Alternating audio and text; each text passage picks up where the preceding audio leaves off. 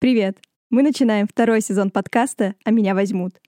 Слушайте выпуски на всех подкастных платформах по четвергам раз в две недели. А это первый эпизод второго сезона. Приятного прослушивания!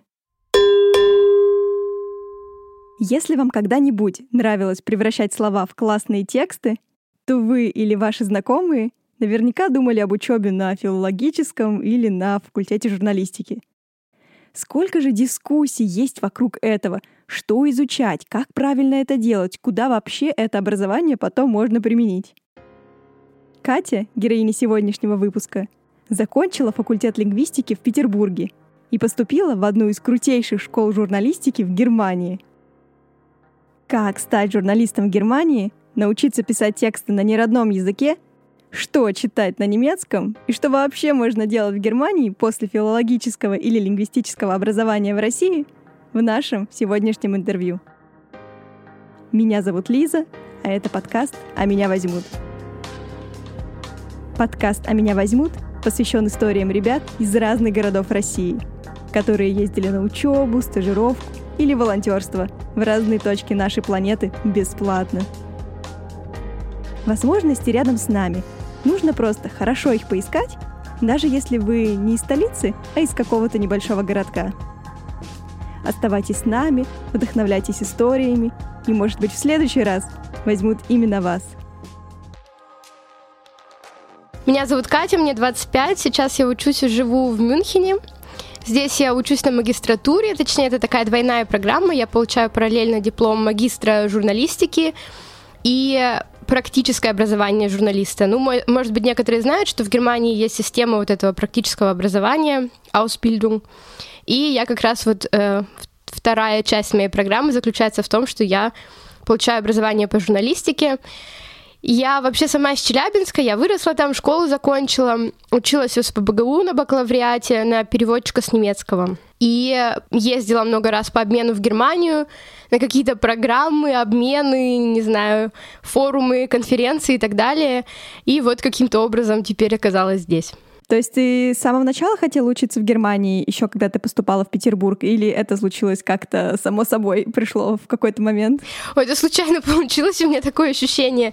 Uh, ну, я ездила, конечно, в Германию на обмены, но я никогда не думала, что я уеду а-ля на совсем. То есть понятно, конечно, что такое на совсем, но надолго я не собиралась сюда уезжать. Мне вообще-то очень нравилось в Петербурге, я до сих пор очень сильно скучаю. И как-то так вышло, что когда я закончила бакалавриат в Питере, я не знала, куда поступать. Я поступила на магистратуру в Питере, которая была просто кошмарная. Параллельно с этим у меня появился молодой человек в Мюнхене, и как-то, в общем, так все закрутилось. И он мне как раз рассказал про эту программу, и на нее было очень сложно поступить. И именно, наверное, из-за того, что была эта была эта программа, на которую меня взяли, я решила уехать. А почему журналистика? Был ли у тебя какой-то опыт, который вот предшествовал и вообще стал определяющим выбором в этой специальности? Нет, ну я всегда хотела быть журналистом на самом деле. Э, у меня есть теория, что нужно заниматься в жизни тем, во что ты играл в детстве. То есть, условно говоря, нужно наблюдать за детьми, во что они играют, и это их будущая профессия. Я в детстве играла в журналиста. У меня вот была, во-первых, домашняя газета, где я брала интервью там у мамы, папы и кота. И еще у меня была газета, где я брала интервью у игрушек, и, по-моему, это была немного желтуха, потому что там были такие заголовки в стиле «Винни-Пух», что сделать, чтобы тебя полюбила звезда? Я не знаю, откуда у меня это все в голове появилось, но вот такие вещи я писала. И потом я ходила в школу журналистики, в школе, писала, ну, в какую-то там школьную газету и все такое. Но под конец школы я решила, что на журналистику я учиться не пойду. Мне показалось, что журналистика в России ну, на тот момент я, конечно, не говорила журналистика в России.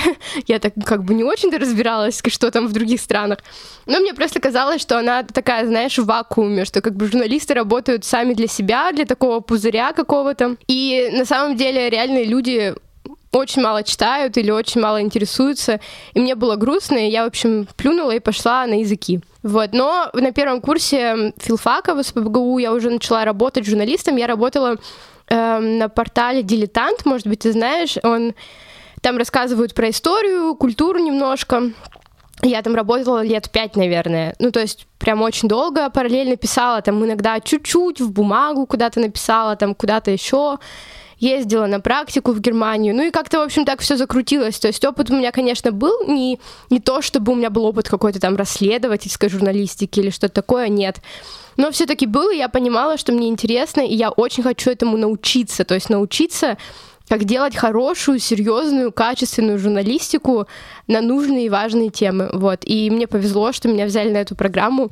Именно этим я сейчас тут и занимаюсь. Ты вот когда сказала про теорию, про детство, я просто сидела и думала, и я вспомнила, что на самом деле я тоже расставляла игрушки. Ну вот, в общем, был большой шкаф, и я на нем всякое рисовала, примеры из русского языка, и я просто сейчас сижу и думаю, блин, а я как бы сейчас работаю преподавателем, по сути дела. Как это вообще работает? Вот так это и работает, вот в том-то и дело. И, и со всеми работает так. Я спрашивала у многих уже друзей, и у многих очень часто совпадало. Так что, если кто-то из вас, э, слушателей, не знает, чем заняться в жизни, Спросите маму, во что вы играли в детстве. Очень классный лайфхак. Может быть, у кого-то это тоже сработает. Расскажи немного про свою программу в Германии. Как вообще э, туда можно попасть, по сути дела? Какие нужно, я не знаю, заполнить документы, что нужно отправить? И сколько у тебя все это заняло по времени? Год, полгода или больше? Ну, эта программа довольно необычная, как я уже говорила. Это программа партнерская университета Людвига Максимилиана в Мюнхене, сокращенная ЛМУ, если кто-то знает, и э, немецкая школа журналистики, называется Deutsche Journalistenschule. На эту программу попасть очень сложно, именно потому что школа школа проходит, э, проводит отдельный отбор. То есть, по идее же, поступить в магистратуру в Германию несложно, если у тебя бакалавриат есть законченный. Но именно на эту есть дополнительный конкурс, о котором многие не знают и забывают, что его нужно пройти. Ну, его проводят за полгода, наверное, до начала учебы примерно, где-то зимой. Э, есть два этапа конкурса. Зимой тебе отправляют сначала Зимой нужно подать заявку, ну, просто написать, кто ты, откуда ты, то есть такая, ну, как бы формальная заявка. И тем, кто зарегистрировался, отправляют темы для репортажей, на которые у тебя есть примерно месяц, и тебе нужно выбрать одну тему и написать один репортаж, и его отправить. Плюс дополнительно там, конечно, есть какая-то заявка в формате там написать мотивационное письмо, э, твою биографию и так далее, ну такие стандартные штуки. Но вот этот репортаж, это, конечно, очень важно. Темы ты заранее не знаешь, темы бывают довольно сложные, и э, все это ты отправляешь, и в первом ну, в первом этапе участвуют в среднем примерно тысяча человек, наверное. Ну, насколько я, по крайней мере, слышала. Не уверена я, что вся тысяча человек отправляет потом репортажи, потому что очень многие боятся, или, ну, знаешь, прокрастинация, или ощущение, там, я не такой хороший, ну, я недостоин. Вот. Во второй этап берут 150 человек из этой тысячи, и их приглашают уже в Мюнхен. Ну, в том году все было онлайн, а в этом, ну, а по идее, должно быть в Мюнхене, как было у меня. Мы приезжаем в школу, и там тоже два дня соревнований, так сказать. Есть, э, ну, например, я подавалась на программу для магистратуры, есть отдельная программа, которая только в школе проходит без диплома университетского. У меня был, например, отдельный конкурс для университета, условно говоря, нам давали научную статью по коммуникациям и медиа. Ее нужно было прочитать, проанализировать, там, написать на какие-то ответы на вопросы, предположить, как бы ты могла эту теорию использовать в своей дальнейшей учебе, например, в своей магистрской работе. Затем было задание очень сложное, в котором реально надо было шарить в политической системе Германии, вот этой всей новостной повестке, вот, вот в этом всем кошмаре. Эм, там нужно было по фотографиям узнать, что это, например, за человек или э, что это за событие или животное и так далее, и написать, ну, когда оно появилось в новостях, почему, что с этим связано. И были вопросы без картинок, просто текстовые, тоже связанные с новостной повесткой. И для этого нужно было реально очень-очень-очень внимательно следить за новостями последний год, что, конечно, было сложно, учитывая, что я в тот момент в Германии еще не жила. Потом был конкурс, где нужно было написать репортаж. Ну, э, он был такой как бы упрощенный формат, нам не нужно было идти на улицу и с кем-то разговаривать. Нам показали видео, как бы видеорепортаж, и из него нужно было взять всю информацию и написать собственный, то есть, ну, не скопировать, а вот именно что-то свое сделать. Ну и в конце было собеседование, естественно, там э, сидели всякие журналисты, которые каким-то образом там связаны со школой, у нас сидело обычно трое учеников, и вот они с нами со всеми одновременно разговаривали. И вот, ну и вот, вот, значит, два дня конкурса, четыре этапа, условно говоря. И из этих 150 человек выбирают 45, из них 30 человек потом учатся на магистратуре, а 15 учатся вот в этом ускоренном курсе только в школе. Ты должен заранее это выбрать, то есть нельзя там под конец сказать, а я бы все-таки хотел в университет или наоборот. Ты заранее подаешь заявку на какую-то одну программу. Вот, и, ну, естественно, э, проблема была не в сборе документов, а именно вот в прохождении всех этих этапов отбора. Естественно, все участники немцы, мне кажется, я была единственная не немка, хотя я не могу, конечно, сказать наверняка, я, естественно, всех людей не видела и не знаю, но на моем курсе, например, я единственная иностранка пока. Ну как пока, больше уже не предвидится. Есть одна девочка, у которой паспорт австрийский и французский, ну, как бы Австрия, то есть немецкий все равно ее родной язык. Да, вот. Ну и, в общем, проблема была в том, чтобы туда попасть, проблема была не в том, чтобы подать документы. Потом, конечно, нужно было в июне еще формально отправить документы в университет, и там вот эти все стандартные заверения диплома, там перевод аттестата, ЛМУ, та еще, конечно, бюрократическая машина, честно говоря.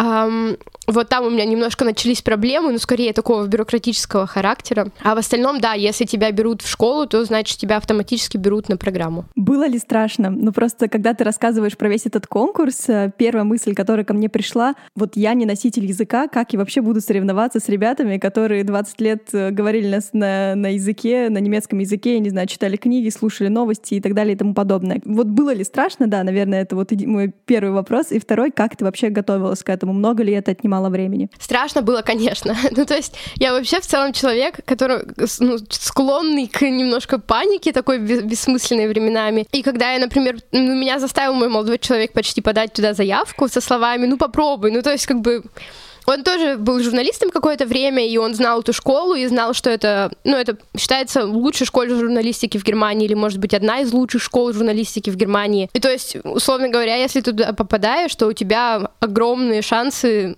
на хорошую потом карьеру. Поэтому он сказал, просто попробуй, серьезно, ну, что тебе мешает? И на тот момент, конечно, уровень языка у меня был уже довольно приличный, но, естественно, не носитель языка, тут как бы Понятно. Вот, и, и даже когда пришла мне тема для репортажа, я уже начала мяться. Это, вот, знаете, вот это ощущение ребенка, который говорит, не хочу, страшно. Вот, и я долго откладывала до последнего, но в итоге написала. Правда, получился скорее в итоге фичер, а не репортаж, но об этом я узнала, когда я поняла, что такое фичер в, уч- в учебе, во время учебы в школе. Давай здесь тоже тогда остановимся, чтобы рассказать, что такое фичер и что такое репортаж, чтобы тоже было немножко понятнее. А, ну да. В Германии очень строго различают эти вещи. Я не знаю, как в России, потому что в России я на журналистике не училась. Репортаж — это именно когда ты описываешь какое-то событие, например, ну, ты идешь, встречаешься с человеком, проводишь с ним целый день, рассказываешь, как он этот день проводит, какие-то сцены описываешь, например, там вот как он там, не знаю, ест, спит, там зубы чистит. Вот. Это репортаж. То есть репортаж, он именно про описание события. Конечно, там могут быть какие-то дополнительные факты, но вообще классический репортаж, он вот прям, я пришел и описал. А фичер в Германии — это что-то такое похожее похоже немножко на репортаж, но суть фичера в том, чтобы показать связь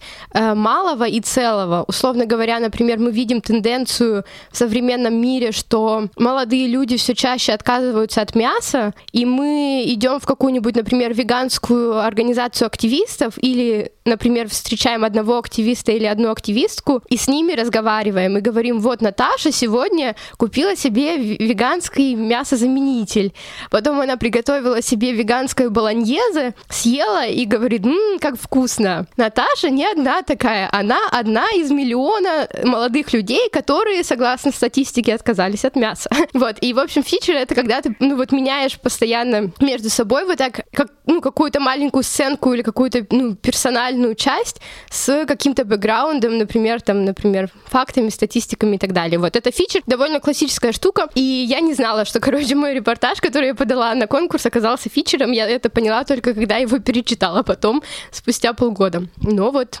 тем не менее взяли. Вот, и, в общем, я в итоге собралась силами, написала этот репортаж тогда, а, и когда меня взяли во второй тур, я просто прыгала от счастья, то есть я вообще не ожидала, что меня просто возьмут, и я думала, как здорово, какая я молодец, это уже показатель, как же я рада. И, конечно, мне было страшно идти на второй тур, но, с другой стороны, я думала, ну, что это очень интересно, то есть я просто посмотрю, как это все работает, и при этом мне казалось, что у меня все-таки тоже есть какие-то немножко козыри в рукаве, то есть я тоже пришла не без опыта, у меня тоже есть знания. Немцы очень ценят в журналистике какой-то дополнительный бэкграунд. То есть они, например, больше всего любят журналистов, которые учились не на журналистике. Потому что у тебя есть дополнительные знания, какой-то дополнительный взгляд на мир, которого нет у остальных. У меня очень необычный жизненный бэкграунд, соответственно, то есть такой, которого нет ни у одного моего одногруппника или одногруппницы. У меня есть дополнительный язык, которым я владею на идеальном уровне, условно русский, которого нет у моих одногруппников. То есть это все такие вещи, которые многие воспринимают негативно,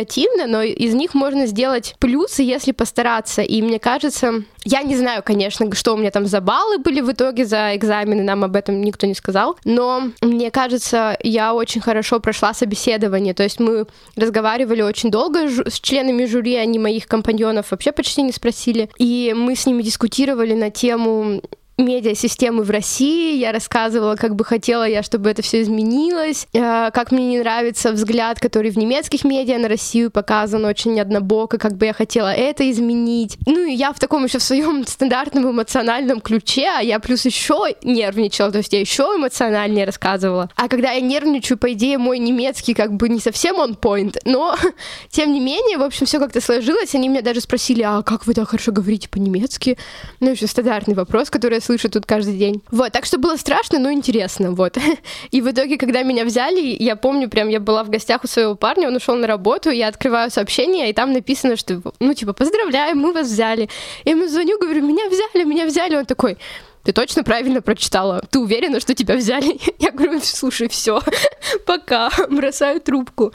Вот, ну просто это было так маловероятно, что мне кажется, он сам удивился. Ну хотя он меня поддерживал. Это, конечно, просто невероятная история. На самом деле пройти на журналистскую специальность в Германии, будучи наносителем, это, конечно, вау. Сколько прошло у тебя времени вот с письма до уже до приезда в Германию? О, хороший вопрос. По-моему, письмо прислали где-то в мае, в конце мая. И переехала я не знаю, мне кажется, в конце октября. Но у меня там были немножко проблемы с визой, и э, я пропустила первые две недели, получается, учебы. И приехала, получается, в конце октября, да. Ну, то есть я еще сколько, 3-4 месяца. Я просто в тот момент, когда я подавала заявку, и когда я там получила ответ и так далее, я в это время была в Германии по обмену. Я жила в Берлине, а училась в университете Франкфурта на Одере, в Виадрино. Может быть, кто-то из вас знает. Соответственно, я как бы еще какое-то время была в Германии, и моя проблема-то была в том, что я поехала на обмен, и у меня была стипендия на обмене тоже, и мне нужно было ее как-то все-таки отработать и сдавать экзамены и так далее. А меня уже взяли в другой университет, соответственно, учебу-то я, по идее, бросаю, ну, которая была у меня в Петербурге, и уезжаю, но надо доучиться, а мне уже не хочется. И, в общем,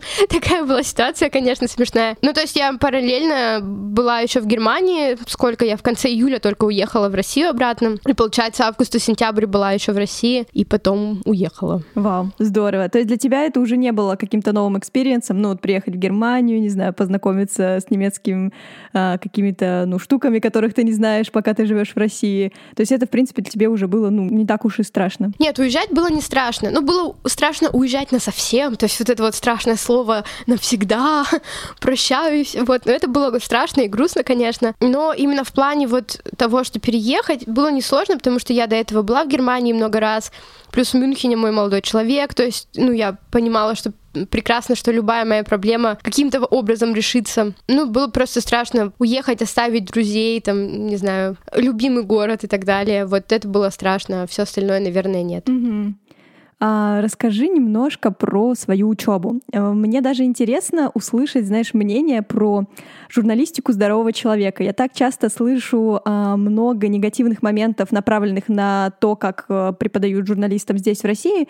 Вот, и поэтому мне было бы интересно, скажем, чему можно было бы поучиться у немцев и какие курсы действительно научили тебя, тебя чему-то. То есть вот после этого курса ты такая, блин, этого мне правда не хватало, теперь э, моя журналистская деятельность станет, не знаю, на уровень выше. Ну, слушай, поучиться можно всему сразу. Ну, то есть вот то направление, по, в, по которому я учусь в школе именно, оно исключительно практическое. То есть у нас есть теория в университете, там мы обсуждаем, как работают медиа, там всю вот эту медиасистему, что было мне очень интересно тоже. Но вот именно учеба в школе, она исключительно практическая. У нас преподают только практикующие журналисты, причем журналисты самых крупных изданий. Вот сейчас, например, курс по репортажу у меня ведет главный редактор Seite 3 э, в Süddeutsche Zeitung. Для тех, кто не понимает, э, на третьей странице Süddeutsche Zeitung публикуются большие, серьезные, глубокие репортажи. Это такая как бы марка качества в немецкой журналистике. Многие журналисты мечтают писать для Seite 3. Ну, то есть есть еще, конечно, хорошие репортажи в других изданиях, но вот в том числе 3 — это вот такая особая вещь э, в немецкой журналистике, и главный редактор вот, этой, вот этого раздела ведет сейчас у меня курс по репортажам. И, ну, и многие другие очень э, хорошие и профессиональные журналисты вели у меня курсы, и суть занятий исключительно в том, чтобы научиться, то есть мы не обсуждаем теоретически, мы не обсуждаем, как это было в истории. Конечно, может быть, иногда пару слов мы об этом и говорим, но главная задача в том, чтобы научиться. У нас очень много, мы читаем очень много примеров текстов, мы их разбираем, мы пишем свои по кусочкам, мы обсуждаем их вместе друг с другом, мы обсуждаем их с преподавателем и так далее. И я понимаю, что я, конечно, на каждом курсе очень много чему учусь. И, может быть, не все курсы, условно говоря, пригодятся мне потом в жизни. Ну, например, у нас есть три блока. Первый блок был текстовый, второй блок был радио, и вот скоро наступит блок тележурналистики. И не знаю, например, стану ли я родийным журналистом в Германии. Ну, скорее всего, вряд ли. Хотя тоже возможно. Но никто как бы никак, никогда не говори никогда. Но теоретически, может быть, радиожурналистика мне не очень пригодится в жизни. В том числе из-за того, что это мой неродной язык. Хотя мне очень часто преподаватели говорили, что это абсолютно не мешает. У меня почти нет акцента на немецком. Та капелька акцента, которая есть, она только немножко так вот изюминки добавляет. Э, и сказали даже от нее не избавляться. И я такая, ну ладно, как, как скажете.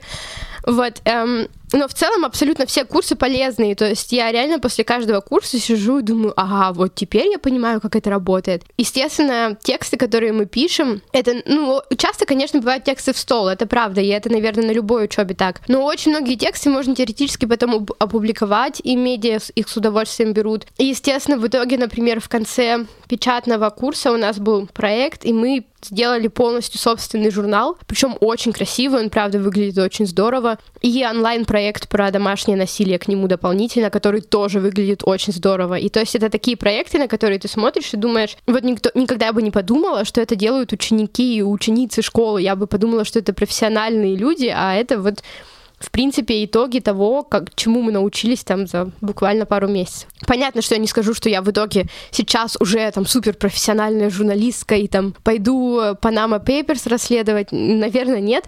Но, тем не менее, я прям понимаю, что я учусь с каждым разом просто каким-то невероятным вещам, которым, наверное, в России я бы не научилась, скорее всего. А что тогда остается для учебы в университете? Ну, там у нас была, например, теория коммуникации базовая, но это было очень интересно, серьезно. То есть мы реально обсуждали, почему там медиа работают именно так, как они влияют на пользователей, там вот все такие вещи, но это правда здорово. Потом у нас были курсы, где мы обсуждали этику журналистики, были курсы, где мы обсуждали политическую коммуникацию в контексте медиа. По ним мы в итоге писали, конечно, естественно, там какие-то э, семестровые работы, сдавали экзамены, но вообще университетская часть, она, конечно, довольно сжатая, то есть у меня был весь первый семестр посвящен университету. Сейчас у меня школа, школа, школа, школа, и в апреле у меня будет большой блок-семинар, где мы будем готовиться к магистрской работе. Ну, мы будем там изучать социологические методы исследования, потому что медиа в Мюнхене, вот в ЛМУ относится к социологическому факультету.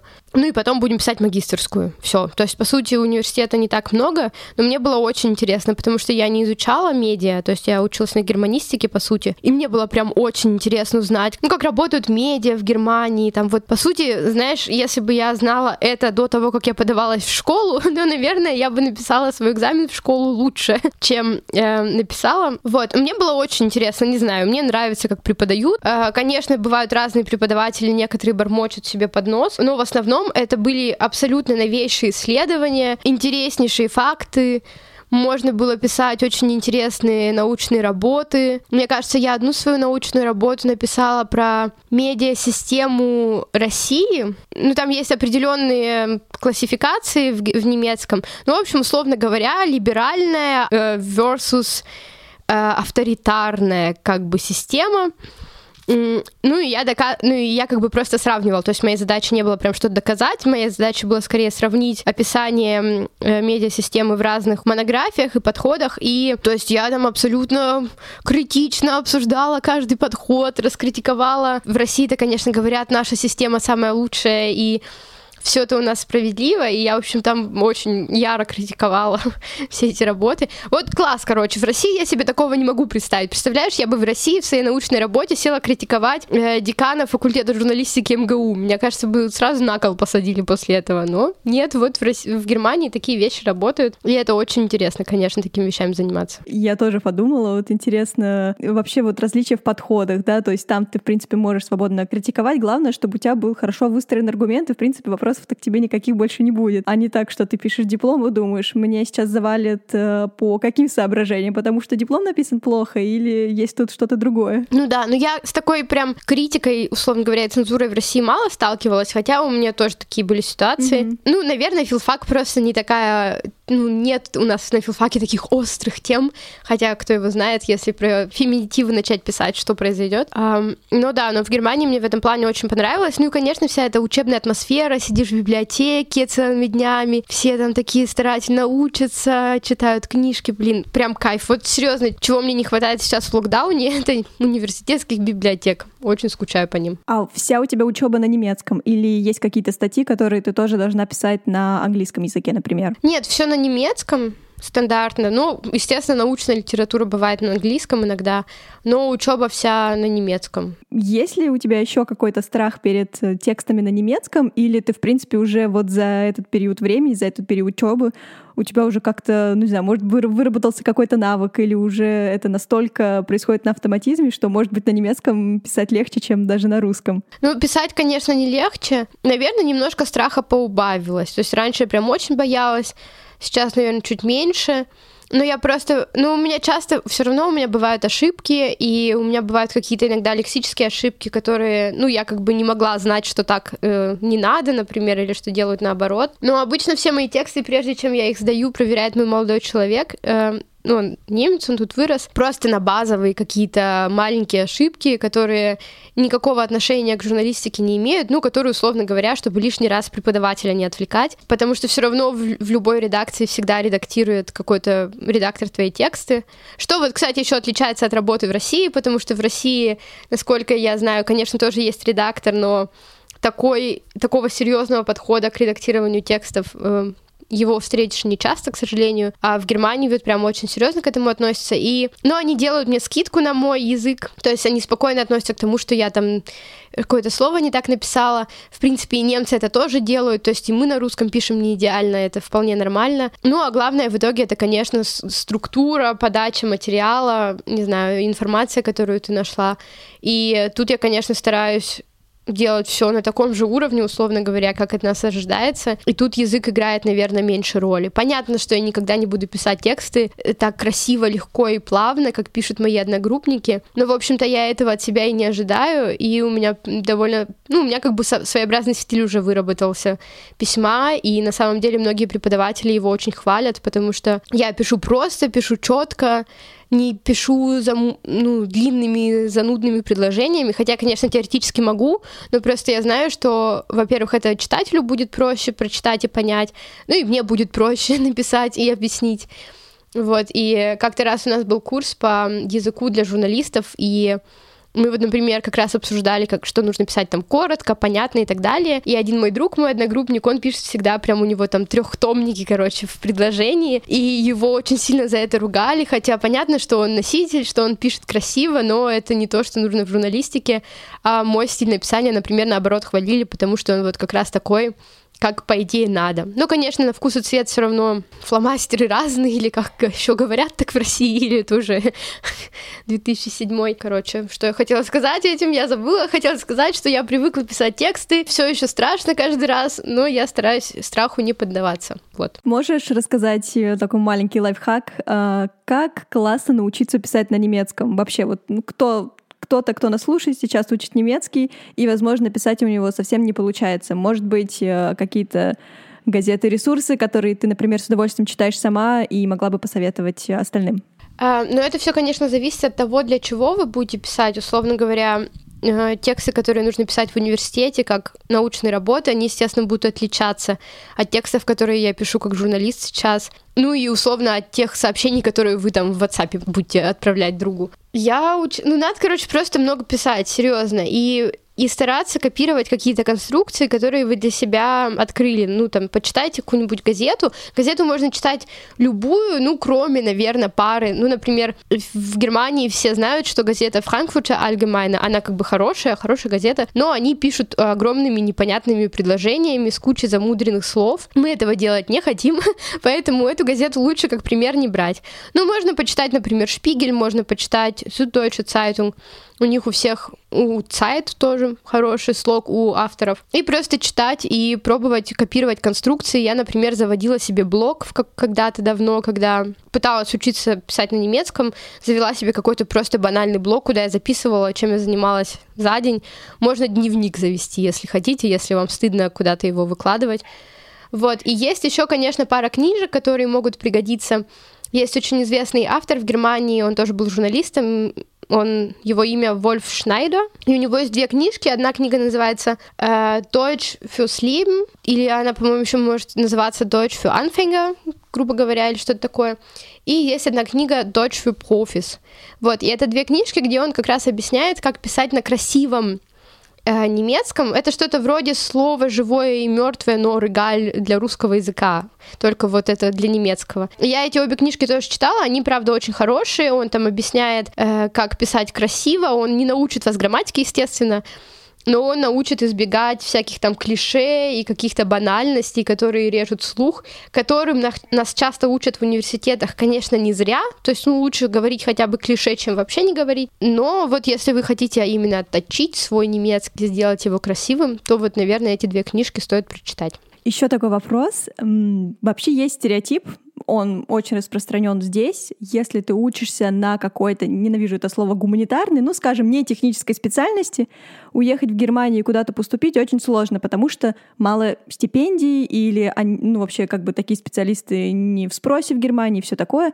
Вот можешь ли ты разбить этот стереотип и показать на своем собственном примере или привести несколько альтернатив для тех, у кого, например, образование филфака, но кто хотел бы как-то профессионально развиваться в Германии. Ну, есть разница между уехать учиться и уехать работать, конечно. Учиться можно уехать запросто, серьезно. То есть Поступить, например, в магистратуру в Германии с дипломом бакалавриата изи-пизи. Ну, разве что есть пара направлений, где есть ограничения по... Ну, важно, какой у вас средний балл, но условно на обычные направления среднего балла ограничения какого-то нет, может поступить кто угодно. Эм, другое дело, что, конечно, чем тут заниматься, это другой вопрос, если ты учился на филфаке с направлением немецкий и уезжаешь работать в Германию, заниматься тебе тут, скорее всего, будет прям таки нечем. Очень многие уходят куда-то, например, в направление маркетинга немножко. Оно в Германии пока что не так сильно развито, оно только развивается. То есть тот бум, который у нас произошел там лет 5, 7, 10 назад, когда появились первые модные СММщики, он происходит только сейчас в Германии, и это довольно такая плодотворная ниша, куда можно реально очень легко попасть, в принципе. Может быть, конечно, вы не будете зарабатывать там какие-то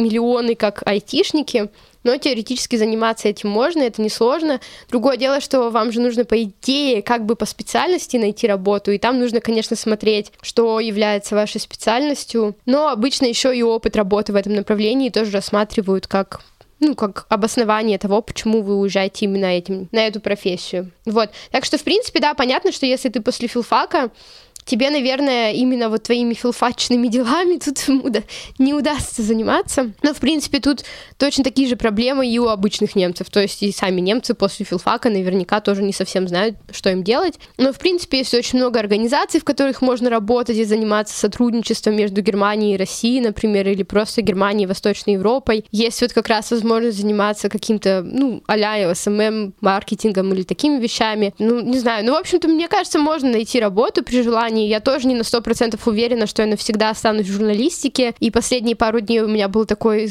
кризис 25, э, и я сидела и думала, боже, а точно ли я занимаюсь тем, чем должна, а достаточно ли я хороша. Ну, в общем, как бы все мы знаем, как это происходит. И, э, ну, я, в общем, стараюсь сильно себя не загонять, потому что я знаю, что на крайний случай у меня есть навыки, которые пригодятся, ну, может быть, если не для написания репортажей для Зайты Трай, то для чего-нибудь другого, может быть, менее энергозатратного, более легкого, но тем не менее. Вот просто кризис 25 это, конечно, сейчас многие, я думаю, переживают. Либо когда ты заканчиваешь школу, и такой просто происходит бум, либо когда ты вот уже закончил бакалавриат, и вроде бы кто-то уже в магистратуре, а вроде бы кто-то уже, я не знаю, дети, семья, а тут уже кто-то купил квартиру в ипотеку, и ты такой, ага, что происходит? Да, но в Германии в этом плане проще, конечно, потому что я, например, сейчас живу в общежитии студенческом, Здесь есть студенты еще и намного старше меня. Ну, то есть есть, конечно, и младшие, которые только начинают, но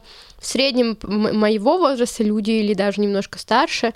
И тут как-то чувствуешь себя дольше молодым. Ну, то есть здесь не страшно, что тебе вот 25, а ты еще только учишься, и у тебя нет там корзины, картины, картонки и собачонки там, или как это бывает, и там и детей ты не нарожала, и там ипотеку не взяла. Вот, какой кошмар.